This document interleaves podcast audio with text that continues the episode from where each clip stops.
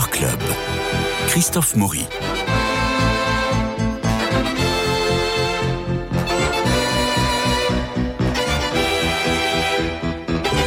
Et voilà la rentrée avec son lot de surprises, de gourmandises. Ici, la rentrée, c'est la fête. Vous entendez le nouveau générique concocté par Philippe Malpeuch et qui va vous surprendre car il se décline selon les thèmes que nous aborderons tous les jours. Les lundis pour les expositions, le mardi pour la littérature, le mercredi pour le cinéma, le jeudi pour les livres spirituels et le vendredi pour le théâtre. Vous serez donc surpris cette semaine et peu à peu, le générique vous permettra d'identifier tout de suite le thème du jour. De nouvelles voix aussi pour des chroniques chevronnées qui viennent enrichir l'équipe les équipes selon les émissions.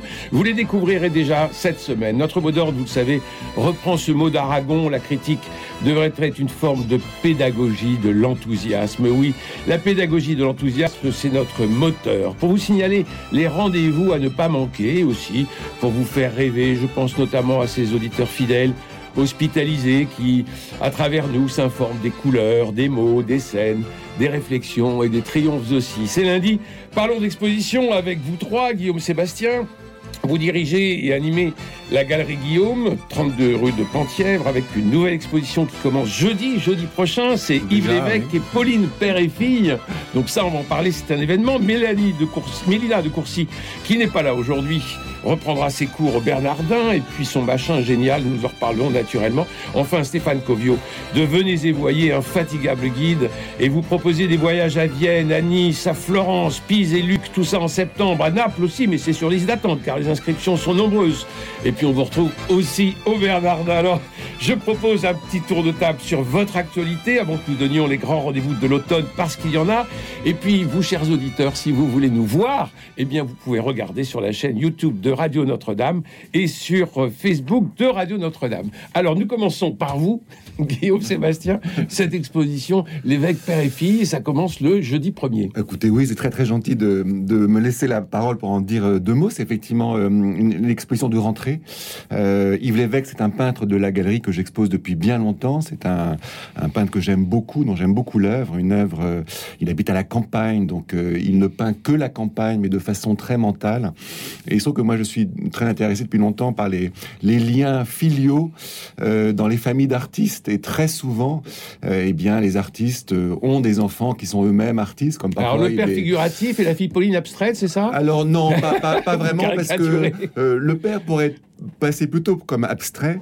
Et, Pauline, euh, donc la fille qui habite à New York, fait des dessins qui représentent des, des, vues de New York simplement, et des très beaux dessins au, crayon. Le père, c'est de la peinture, c'est une peinture pleine de, de, couleurs, pleine de matière. Et la fille, c'est au contraire, c'est du crayon, c'est extrêmement fin.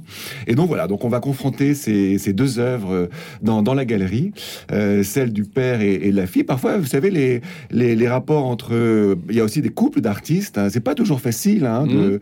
Alors, de, ce qui est passionnant dans une galerie par rapport au musée, c'est qu'on peut acheter. Alors oui, oui, c'est même, euh, c'est même indispensable. Alors là, toujours les, vous savez, pour moi, la rentrée, c'est horrible pour ça parce que c'est, on a, on a vraiment ça, bien sûr, dans la, dans la tête, cette, cet objectif.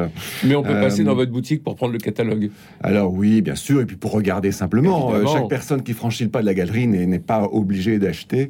Si elle regarde les œuvres, euh, on l'accueillera avec beaucoup de, avec un grand sourire. Donc c'est 32 rue de Penthièvre. 32 rue de Penthièvre, oui. Donc à partir du 1er septembre. Jeudi. Et le vernis aura lieu le 14 septembre à l'occasion de la Nocturne Rive Droite, qui est un événement important dans le quartier Matignon-Saint-Honoré, puisque toutes les galeries seront ouvertes entre 17h jusqu'à 23h le soir.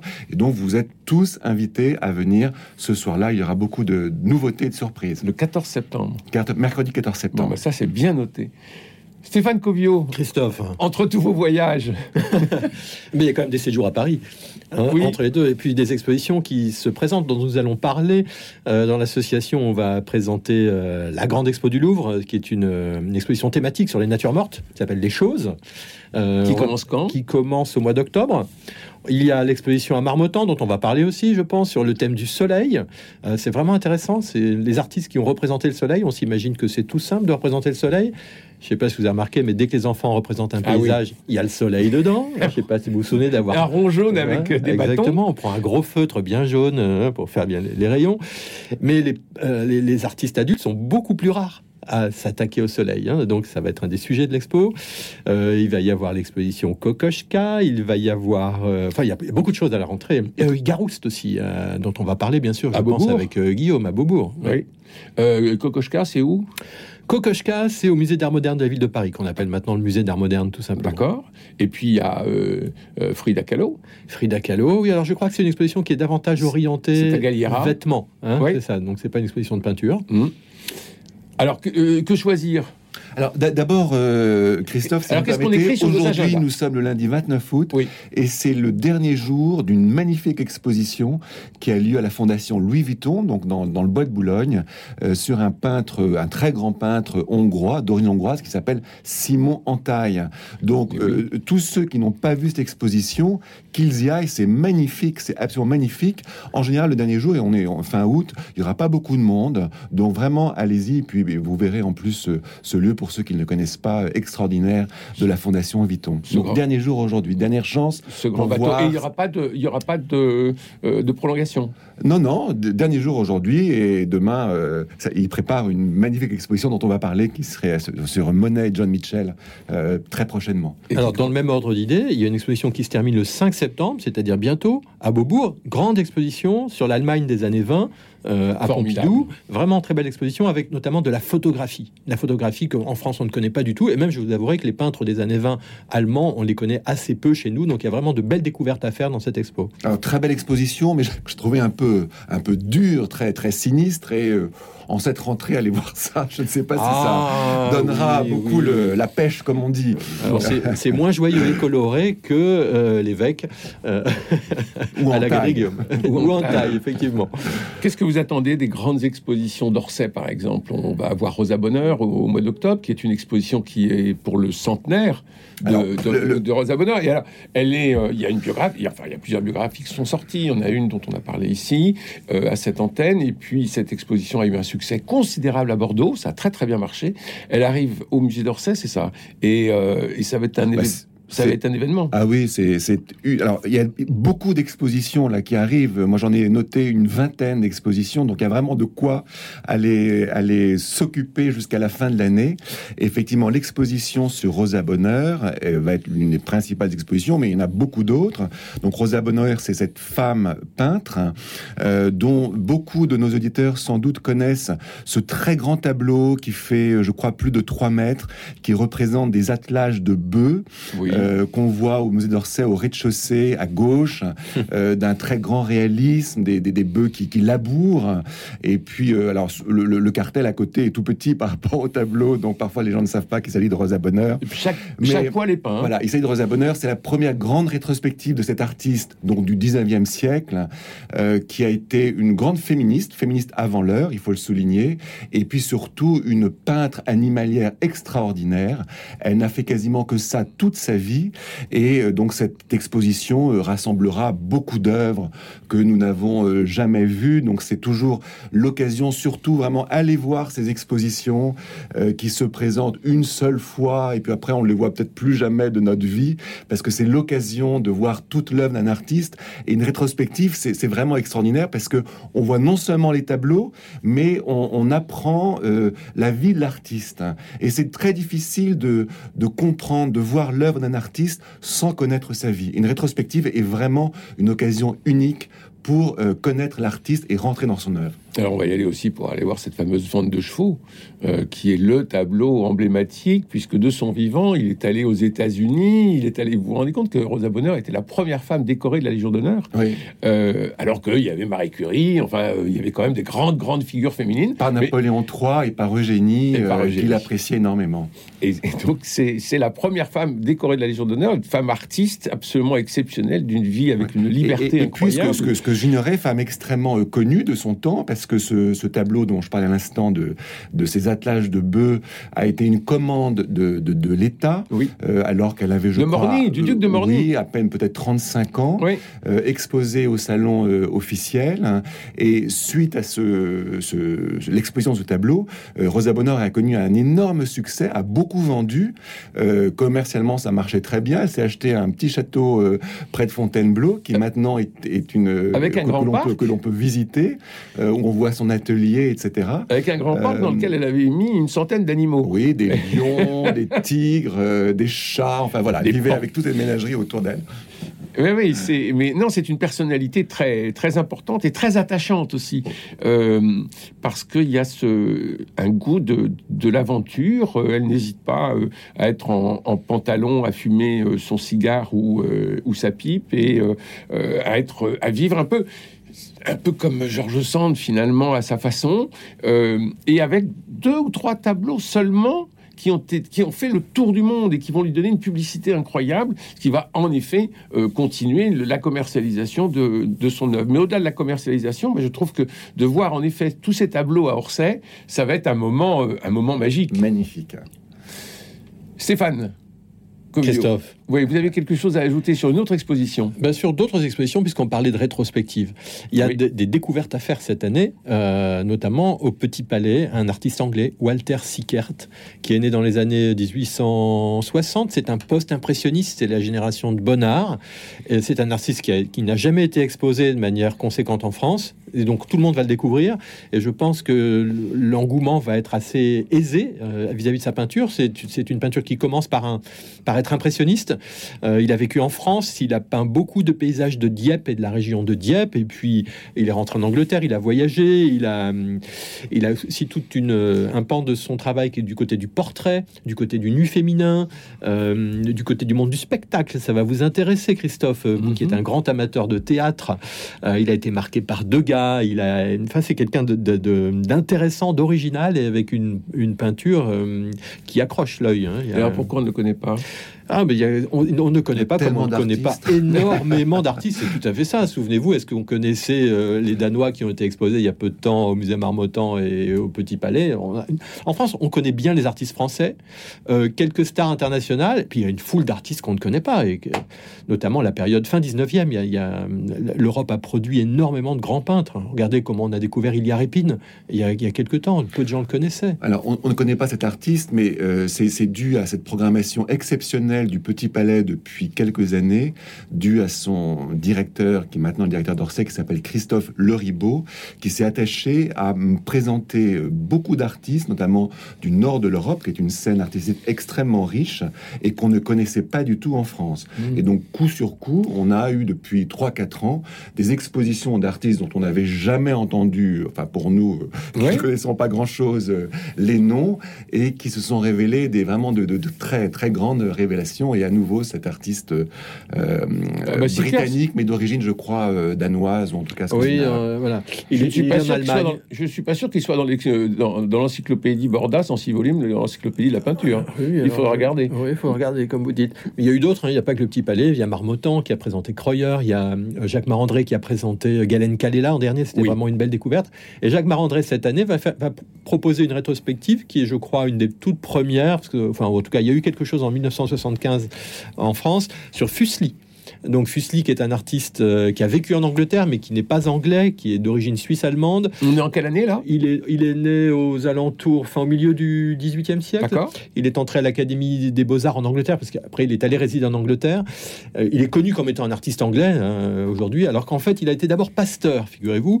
Et c'est quelqu'un qui a, euh, qui a produit des travaux intellectuels importants dans la littérature. Il a été éditeur, il a traduit Shakespeare en allemand, il a, hmm. il a traduit Rousseau en anglais il a, fait beaucoup de choses, il a mis de philosophe, et il a produit une peinture très originale, euh, à la fois enracinée dans le dessin florentin 15e, très, très, très formé à, la manière de Michel-Ange, et puis avec une inspiration fantastique, euh, en travaillant dans le domaine du rêve. Euh, ça, c'est très à la mode à ce moment-là. Voilà, exactement, une espèce de pré-romantisme. C'est amusant, mmh. c'est un mélange de sujets pré-romantiques avec une manière qui est beaucoup plus néoclassique. Euh, ça a été l'introducteur de Winkelmann. Il a traduit Winkelmann, qui est un des grands théoriciens du néoclassicisme, euh, l'influence de la statuaire grecque sur, sur l'art euh, de son temps. et donc, voilà, c'est une, première, en tout cas, un, artiste à découvrir. C'est particulier. Hein, je, pense que c'est pas pour tous les goûts, mais c'est vraiment une œuvre bien spécifique on, vous connaissez peut-être les dessins de William Blake. Oui. ça, ça, y fait penser. C'est assez proche dans l'esprit.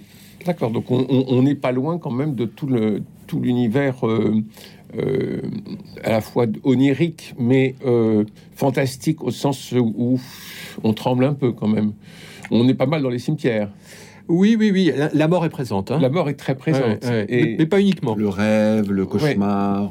Bah, c'est très étonnant parce que ça, correspond à, une période où la science et le progrès euh, avancent à toute allure. Et on va avoir, peut-être par réticence au progrès, euh, tout cet univers. Euh, c'est les Dracula, hein, euh, c'est Frankenstein, c'est tout cet, cet, univers horrible qui va être là comme pour apporter euh, des rêves et des cauchemars euh, qui vont à l'encontre du progrès, justement. Donc ça, c'est très très intéressant comme, comme, balancier, comme balancier esthétique. C'est amusant parce qu'il est, il est un des introducteurs des idées des Lumières, oui. Hein, grand porteur des, des, idées des Lumières, et puis en même temps, il est dans la veine que vous venez de décrire. Oui. C'est étonnant. Ombres et lumières. Ombres et lumières, c'est ah, étonnant. Alors, une, autre exposition qui va la revoir, alors toujours à Orsay. Alors, Rosa Bonheur, ça sera euh, mi-octobre, 18 hein, octobre exactement.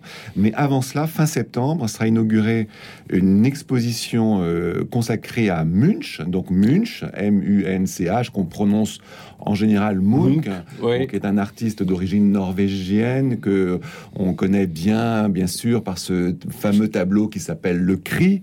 Euh, eh bien, euh, cette exposition sera très intéressante parce que, paraît-il, alors ça c'est toujours les communiqués de presse qui nous le disent, après il faut aller sur place euh, vérifier, mais elle va en tout cas nous donner une nouvelle approche de l'œuvre de, de, Munch, mm. avec une soixantaine d'œuvres, de, de, tableaux.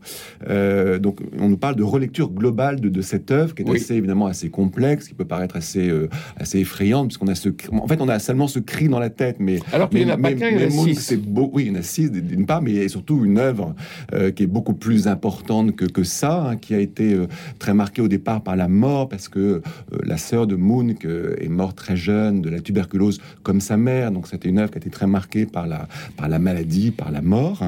et alors, dans le communiqué de presse, j'ai trouvé cette phrase est une phrase de Munch lui-même et qui me semble tout à fait intéressant. On est ici sur à Notre-Dame. Euh, Munch a dit en 1889 Nous ne peindrons plus des intérieurs avec des hommes lisant et des femmes tricotant. Donc là, c'est un peu mhm. une critique de l'impressionnisme qui était euh, contemporain de, de lui. Euh, mais je vais faire une série de tableaux dans un nouvel esprit. Il faudrait qu'on comprenne ce qu'ils contiennent de sacré et que les gens se découvrent devant eux comme s'il se trouvait dans une église. Ça, c'est très intéressant parce que euh, c'est pour, pour, ça d'ailleurs qu'on parle ici de, de, peinture et d'art en façon générale, c'est qu'il y a vraiment une notion de, j'espère, de, de, sacré dans, dans, dans, dans, l'art et euh, dans, dans, la peinture en particulier. De transcendance, en tout cas. De transcendance.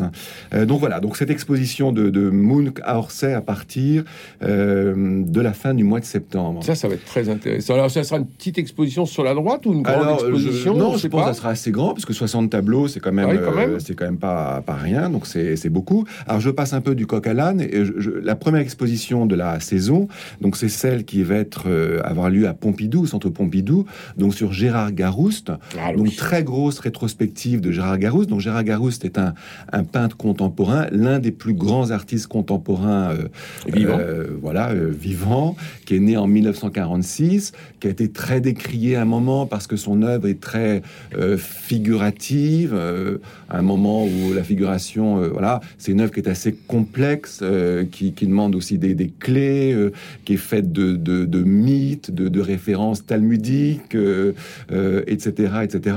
Et de relief. Et, de relief. mais grosse exposition, 120 tableaux, des très grands formats. donc l'exposition commence le 7 septembre, donc c'est-à-dire très bientôt. Je conseille à nos auditeurs toujours d'aller voir les expositions au début quand elles commencent, parce que le bouche à oreille n'a pas encore eu lieu et on peut voir les expositions sans trop de monde. Et c'est quand même un plaisir inégalé que d'être euh, presque seul, en tout cas pas nombreux, devant les tableaux pour pouvoir les, les regarder. en tout cas, moi, c'est une exposition que je présenterai dans l'association Venez et Voyez. Euh, c'est la première fois que personnellement je, je verrai une rétrospective Garousse, donc c'est vraiment, euh, je, c'est pour moi, c'est ça va être un moment important. c'est une peinture assez originale parce qu'elle se rattache à, de la peinture classique connue. Ça ressemble, il y a une, sorte de filiation plastique entre des gens comme Tintoret et Gréco et mm. la peinture de Garouste, mm. tant par la manière que par le sujet. C'est, il garde des grands sujets de l'histoire de, la peinture. Et Velasquez. Euh, voilà, et c'est, vraiment de, un peintre c'est de la peinture peinture, hein, euh, la manière vénitienne. Mais je crois que nous pourrons consacrer une, ah, je pense que oui, une oui, émission sans, sans sur, euh, sur Bien parce que c'est quand même un peintre très très important. Et si vous ne le connaissez pas, si vous n'êtes pas encore allé à Beaubourg pour aller voir cette, émission qui commence bientôt, eh bien vous pouvez aller à la Bibliothèque nationale de France, au, dans le, à la grande bibliothèque euh, à Tolbiac, où vous avez deux œuvres de Garouste absolument superbes dans les halls. Je crois que c'est dans le Accessible au grand public, hein, Oui, sans avoir. euh, Euh, D'accord. Avant même d'acheter le ticket. Ah, formidable. Voilà, donc ça, il- ça, il faut aller voir parce que c'est c'est une peinture très surprenante, euh, assez massive, il faut le dire. Euh, et puis on en parlera en détail avec cette exposition à Beaubourg. Autre exposition encore euh, qui va nous faire un grand sujet euh, d'émission. Ah bah, L'exposition du Louvre euh, sur la nature morte. Une Oui. rétrospective euh, sur la nature, morte de l'anti- voilà les choses de l'Antiquité jusqu'à nos jours, avec chose originale à mon avis, c'est-à-dire qu'il y aura une part importante consacrée à l'art contemporain. Euh, mais on a vraiment un Ce qui n'est pas parcours. vraiment le répertoire du Louvre. Non, mais il va aller au-delà. Donc c'est un, un sujet, c'est une exposition thématique. Et euh, la, la nature morte, c'est passionnant. C'est un des, un des grands pans de, de l'histoire de l'art, longtemps sous-estimé, et puis qui a trouvé ses lettres de noblesse au XVIIe siècle, particulièrement grâce à la Hollande et à la Flandre. On aura les, des, des chefs-d'œuvre inouïs euh, tels que les Flamands et les Hollandais l'ont produit, hein, la virtuosité dans la figuration de la réalité. Et puis c'est pas que ça, la nature morte, c'est un symbolisme riche, complexe, souvent lié à la vanité. Euh, donc voilà, on va pouvoir se mesurer à l'étendue de ce sujet euh, riche et vaste. Donc là, le, le catalogue qui sera très épais sera une obligation dans les bibliothèques. Ben, écoutez, il faudra quand même le lire avant. hein. Oui. On- Il faudra le digérer. mais, mais ça va être certainement un très bel objet pour, certainement. pour les cadeaux de Noël. Donc on y est déjà. Un autre, Autre, un alors, autre autre- peintre. autre grande exposition, donc euh, je parlais de Hantaï, euh, dont c'est Oui. le dernier jour de l'exposition aujourd'hui à la Fondation Louis Vuitton. Donc on y Il va succéder, alors oui, absolument, on peut aller ensemble si vous voulez, Oui. Christophe, Euh, et va succéder à, à Hantaï une très grande exposition, très intéressante sûrement, sur euh, qui va être une confrontation entre deux Ça, artistes, c'est deux peintres, John Mitchell, donc euh, une femme, une artiste américaine, et euh, Claude Monet, notre bien-aimé euh, Claude Monet. Donc John Mitchell, artiste américaine, il faut savoir que mm, tous les beaucoup d'artistes américains sont venus après la guerre à Paris et la première chose qu'ils sont allés voir, ce sont les nymphéas de Claude Monet à l'Orangerie et qui ont énormément influ- influé, influencé leur, leur, leur, leur œuvre à partir de ce moment-là. Donc, et parmi eux, John Mitchell a été très influencé par euh, les nymphéas de, de Claude Monet. Alors Monet, on le confronte beaucoup. Il y a une confrontation avec Rothko en ce moment euh, à, à Giverny. Je sais alors pas si oui, si alors qui était, moins moins pertinent. Moi, j'ai vu cette exposition que j'ai pas pas beaucoup aimé. Là, John Mitchell, Claude Monet, ça, ça ça va être, je pense, plus intéressant. Ouais. Euh, alors, la, la Fondation Louis Vuitton, c'est un lieu énorme et donc on va avoir des tableaux de très grande dimension. 20 tableaux de John Mitchell, euh, pardon, 36 tableaux de John Mitchell et 20 de Claude Monet, ou le contraire, je ne sais Bon. pas. Je ne sais plus, mais enfin bref, ça fait déjà beaucoup euh, de tableaux, surtout il va s'agir de, de très grands formats, et donc une confrontation, et puis aussi à côté une rétrospective de l'œuvre de John Mitchell. Donc ça, ça va être deux expositions dans une. Euh, donc ça, ça va être à partir de euh, début octobre, euh, à ne pas manquer. Et ça va nous emmener jusqu'au printemps. non, jusqu'au début 2023, oui, Oui. euh, février sans doute, quelque chose comme ça. Donc il faudra se précipiter aussi. Oui, alors. là aussi, aller plutôt au début que qu'au milieu ou qu'à la fin, c'est toujours beaucoup mieux pour voir les œuvres. À vous entendre, Stéphane Covio, Guillaume Sébastien, on a notre, on a notre agenda qui est. Ah oui, qui est- il y a Oui, beaucoup- il y a et beaucoup encore, d'autres et expositions, pourtant, hein. ce n'est qu'un petit pourcentage. Par exemple, à la. Cité de l'Architecture, il y a une exposition sur l'Art déco. L'architecture Art déco entre, entre la Ah, France magnifique. et l'Amérique. Donc, ces années 20. Alors, Formidable. En fait, figurez-vous qu'il y a beaucoup d'architectes américains qui ont été formés en France avant 1900. Et puis les relations ont continué à être très fortes. Pendant la guerre 14, elles se sont développées. Juste après la guerre 14, il y a eu une école d'art américaine à Paris, etc.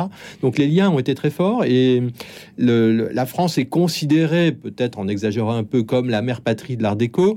Euh, les États-Unis sont un lieu, notamment New York, mais pas seulement, où on a beaucoup produit d'architecture dans ce style-là. Euh, du côté français, bah, on a le Normandie qui a été le, le vecteur de, le- de, de ce- de cette esthétique. Aux États-Unis, les gratte-ciel de New York est bien au-delà. Et il y a une, une fécondité, comment dire, une émulation très forte entre Mm. les et une complicité, une connaissance des uns et des autres, des architectes, des architectes français présents à New York. Beaucoup de choses se sont faites. Et on a de l'architecture, il y a le mobilier, il y a, il y a énormément Eh de choses. ben oui, Donc ça va être euh, présenté ou Il y a pas? tout le décor, il y a bien sûr, il y a les arts décoratifs, il y a le mobilier, il y a aussi la peinture, Enfin voilà, c'est France-États-Unis. et là, ça va au-delà de Noël. C'est une exposition qui va durer, je pense, jusqu'au mois de mars.